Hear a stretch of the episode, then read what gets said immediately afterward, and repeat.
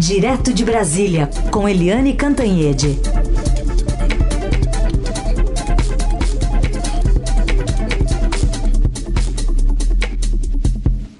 Tudo bem, Eliane? Bom dia. Bom dia, Carolina. Bom dia, ouvintes. Queria te ouvir sobre é, essa convocação já do novo comandante do Exército, general Tomás Miguel Ribeiro Paiva, para amanhã, primeira reunião com a cúpula das forças desde que assumiu o posto no sábado, e por que é, é, especificamente Lula demitiu o comandante do Exército um dia depois de se reunir com os comandos militares, colocando então à frente o general Paiva. Pois é, uh, por que, que o presidente Lula fez isso? Foi curioso porque o general que foi demitido, que foi afastado, o general Júlio César Arruda, ele participou de uma reunião do Lula com os comandantes militares, o ministro da Defesa, José Múcio, e inclusive representantes da indústria nacional, como o presidente da Fiesp, o Josué Gomes da Silva, na sexta-feira. E aí, quando veio a notícia da demissão no sábado, a primeira coisa que eu pensei, ué, por que que não demitiram ele antes da reunião, né? É porque as coisas foram é, piorando, a situação do Arruda, do general Arruda, foi piorando. É, ele, primeiro, ele se recusou a a liberar, né, a, a, afastar aqueles golpistas acampados em torno do comando uh, do quartel-general do Exército. Ele se recusou, as pessoas foram ficando ali um mês, dois meses, e ele assumiu e, e as pessoas continuaram lá.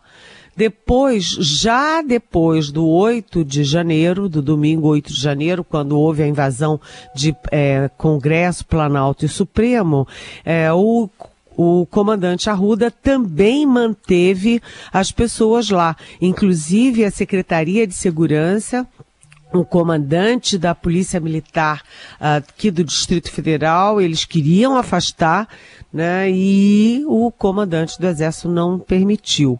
E aí a situação dele foi ficando difícil, difícil, mas o Lula não queria é, atritos, não queria manter esse grau de beligerância entre ele e as Forças Armadas e manteve, até que veio a gota d'água. A gota d'água foi que o, o, comandante, o então comandante, o general Arruda, é, se recusou a sustar, a suspender a nomeação do tenente-coronel Mauro Cid para uh, o batalhão de comando de ações lá em Goiânia. E aí a coisa ficou preta. Por quê? Porque o comandante se recusou, primeiro, a cumprir uma ordem que vem de cima. Segundo, porque esse coronel Cid, como todo mundo chama, era ajudante de ordens, braço direito do Bolsonaro, inclusive sofre uma ação eh, na justiça por eh, ajudar o Bolsonaro a divulgar notícias falsas, fake news, aliás, mais de uma. Então a situação do Arruda ficou insustentável. E a gota d'água foi é, quando ele se recusou e a demissão veio já na, no sábado bem cedinho é, antes da viagem de todo o governo, eu digo todo o governo, foi Lula, oito ministros e tal, para Roraima para ver a situação dos Yanomami. O fato é o seguinte, é, o Lula quer pacificar sim as Forças Armadas, mas ele quer também que os golpistas que é, estimularam, participaram, até, enfim, deram gás para aqueles atos golpistas sejam afastados, no que, aliás, ele está coberto de razão, né, Carolina? Super. Aliás, o que, que se dá para esperar é, daqui para frente nessa relação de Lula com os militares, levando em conta essas investigações da tentativa de golpe? Bem, a gente tem que olhar o perfil do novo comandante. O novo comandante, que é o general, ele tem um nome enorme. General Tomás Miguel Miné Ribeiro Paiva, conhecido como General Tomás ou simplesmente Tomás. O Tomás tem uma, um perfil é, legalista legalista. Ele, na quarta-feira da semana passada, reuniu a tropa dele para dar o primeiro passo é, no Exército, na Marinha Aeronáutica, de dizer: olha, nós somos instituições de Estado, não de governo. Ganhasse quem ganhasse, seria o comandante em chefe das Forças Armadas. Ele defendeu a democracia, defendeu as instituições, a institucionalidade, é, defendeu a alternância de poder e diz e diz o seguinte: todo mundo pode ter opinião, né? E cada um vota como quer, mas aí é que tá. Quem vota respeita o resultado das urnas. E aí, depois disso, inclusive, houve ali um, um certo tremor nas redes sociais militares, né? nas redes sociais não, nos WhatsApps, nos grupos de WhatsApp é, de militares, principalmente do Exército, dizendo que o general Tomás foi oportunista, porque ele falou que ele fez aquele discurso na quarta e no sábado já estava convidado e assumindo o comando do Exército. E eu posso garantir que não foi oportunismo dele, porque é, já no fim da pandemia, mas no meio da eleição, da campanha eleitoral, eu fui a São Paulo, conversei longamente com ele, quase duas horas, e, e a, o discurso dele já era esse na campanha. Ganhe quem ganhar, é, as Forças Armadas batem continência e acatam o resultado. Né? Um discurso muito legalista, o discurso que ele teve comigo, que era off, eu não publiquei nada, é, ele estava livre para falar o que bem entendesse, né? E foi exatamente na linha daquele discurso que ele fez quarta-feira. Portanto, não foi oportunismo, é crença. É crença dele de bom profissional militar que ele é. O que, que se espera então? Que é a sua pergunta, Carolina. Se espera que a partir de agora né, o Exército haja com, uh, com firmeza na identificação e na punição daqueles que, em qualquer patente, não interessa a patente se é tenente ou se é general, é, que tenham participado de ato golpista, que tenham feito vista grossa, que tenham estimulado, que tenham conspirado a palavra é essa. Então, o que se espera é que seja, tenha sim uma investigação para valer, punições para valer. E enquanto isso, o Lula mantém a promessa de sim é, garantir investimentos para as Forças Armadas, para os seus programas, para o seu lado profissional.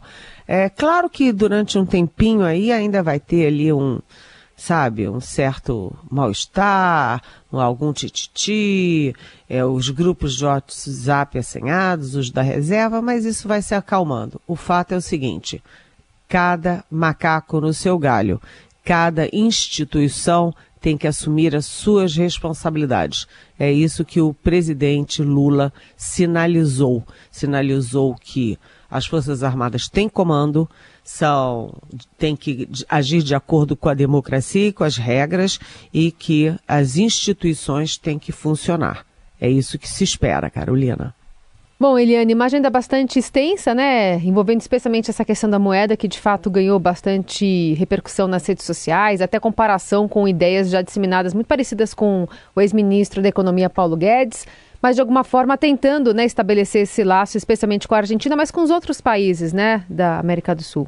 Exatamente, né? É, eu vou analisar mais pelo ângulo político é, diplomático, porque essa é a primeira é, viagem internacional do presidente Lula, aliás, também é a primeira vez que o Geraldo Alckmin, o vice, assume a presidência da República. Ele, Geraldo Alckmin, que tentou duas vezes a, a eleição para a presidência e não logrou êxito, agora sobe a rampa é, como vice do Lula e assume a presidência hoje, por esses dias em que o Lula estiver viajando.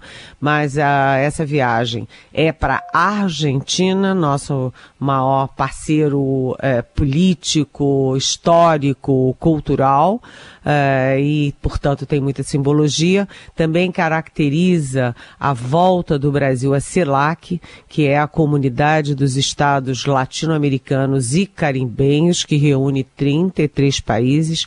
O Brasil tinha saído da CELAC na época do, do Bolsonaro, agora está voltando para a CELAC, e isso é uma forma de alavancar novamente a liderança do Brasil aqui no Cone Sul né, e também uh, na América do Sul e na própria América Latina. O Bolsonaro não, não gostava, desdenhava, desconhecia, não entendia a diplomacia, o poder da política externa.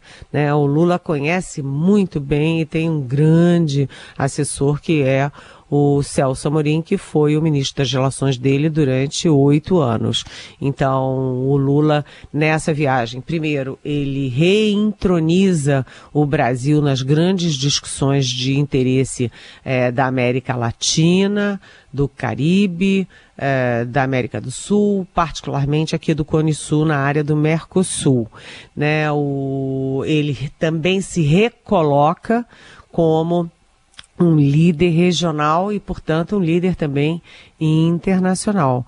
Né? Não tenho a menor dúvida de que nessa reunião o foco nos holofotes vão estar muito em cima do Lula. E depois da Argentina, ele também irá ao Uruguai é, nesse esforço de mostrar o Brasil pelo tamanho, pela importância, pela força da economia, pelo tamanho da população, ele é líder natural. E o Bolsonaro jogou isso também fora que o Lula agora vai buscar, né? Vai pescar de volta. Agora, na, no Uruguai, a gente vai ter um problema extra, porque se na Argentina a grande discussão é o SUR, é essa moeda comum para as transações comerciais, no, na, no, no Uruguai a questão é mais complexa, porque o Uruguai tenta fazer um acordo é, bilateral com a China. E o Brasil é radicalmente contra porque diz que esse acordo bilateral do Uruguai com a China desmonta o Mercosul. Aí eu lembro que o Brasil já também impediu um acordo bilateral com os Estados Unidos quando Lula era presidente nos dois primeiros mandatos né? E os acordos bilaterais são muito importantes para o Uruguai, porque o Uruguai, o grande produto do Uruguai é carne. Para ele, ele precisa de acordos com os Estados Unidos e com a China, que são os grandes é, demandantes de carne no mundo. E o Brasil, é, para impedir esse acordo do Uruguai, tem que oferecer muita coisa em troca. Então, é uma viagem que tem simbologia, que tem aspectos econômicos pratos, práticos, bem objetivos, né, e que é, traz de volta o Brasil, traz de volta o Lula. Muito bem. Eliane, ainda queria te ouvir sobre uma história que ganhou muito as redes sociais durante o fim de semana, especialmente, mas a partir da ida do presidente eh, Lula à, à região das terras Yanomami e a constatação é, da degradação desse povo, né? Uma foto que ganhou as redes sociais de uma senhora de 65 anos que acabou falecendo depois, vítima de desnutrição, estava muito magra. Enfim, mas jogando esse foco bastante grande para não só como está a situação hoje desse povo, dos indígenas, mas também do que como eles foram tratados nos últimos quatro anos, não? Olha, Carolina, é, sabe, é uma crise humanitária imensa é uma crise que não vem de hoje. Eu me lembro que eu, como jovem jornalista, ainda na década de 1980, a gente já tinha foco na comunidade indígena Yanomami, que é, é teve muita força, força cultural, força, sabe, de presença na vida nacional. E desde os anos 1980 se discute isso. E aí a gente vê que tantos anos depois, décadas depois, olha onde é que está a comunidade Yanomami. É claro que o Jair Bolsonaro tem muita culpa no cartório, é ele que era contra as reservas indígenas, que apresentou um, um um projeto para o Congresso é, escancarando as reservas indígenas para mineração, para agricultura, para agropecuária, até para turismo. Ele queria acabar com as uh, comunidades uh, indígenas. Ele que dizia que índio quer. Ah, índio, ele não falava índio quer apito, mas ele dizia índio quer internet e celular. Né? E ele é, na época da pandemia, por exemplo, o Bolsonaro teve a capacidade de vetar um projeto aprovado no Congresso que distribuía água potável, é, é, aspirador, é, como é que se diz, de, de respirador, respirador artificial para as comunidades e até macas para as comunidades indígenas. Ele fez isso. Ele um, tem uma declaração dele que foi levada inclusive para a ONU, dele dizendo que o, os índios já travancam o progresso. Né? Mas não foi só o Bolsonaro. O Bolsonaro é o ápice disso. Né? Vem de longe essa tragédia humanitária nas nossas barbas, dentro do nosso território, com irmãos indígenas e, e Anomami. Agora, só para concluir, é vocês viram a guerra que foi criada com isso, porque o Lula foi para Roraima, é, levou oito ministros, levou a ministra da Saúde, levou o ministro, é, o ministro da Defesa, é, levou o chefe da Casa Civil, enfim, ele levou vários, ministra, claro, do dia dos povos originários, e levou também, por exemplo, o comandante da aeronáutica, que vai ser importante para é, a FAB, né? Vai levar medicamentos, médicos, mantimentos para essa comunidade que está morrendo, morrendo de doença, morrendo por falta de comida, por falta de vacina, por falta de apoio, por falta de eu vou repetir pela, mais uma vez, por falta de humanidade. Agora, o que, que o Bolsonaro disse?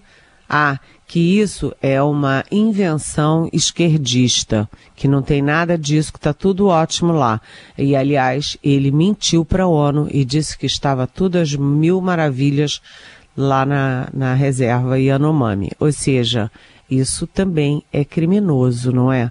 Então, é preciso sim olhar e o governo Lula está olhando para os Yanomamis. E você lembrou bem, aquela senhora que estava pele e osso, o Lula visitou a, o Estado e visitou as condições é, no sábado e essa senhora morreu no domingo. Ou seja, tem urgência, premência de cuidar desse povo brasileiro.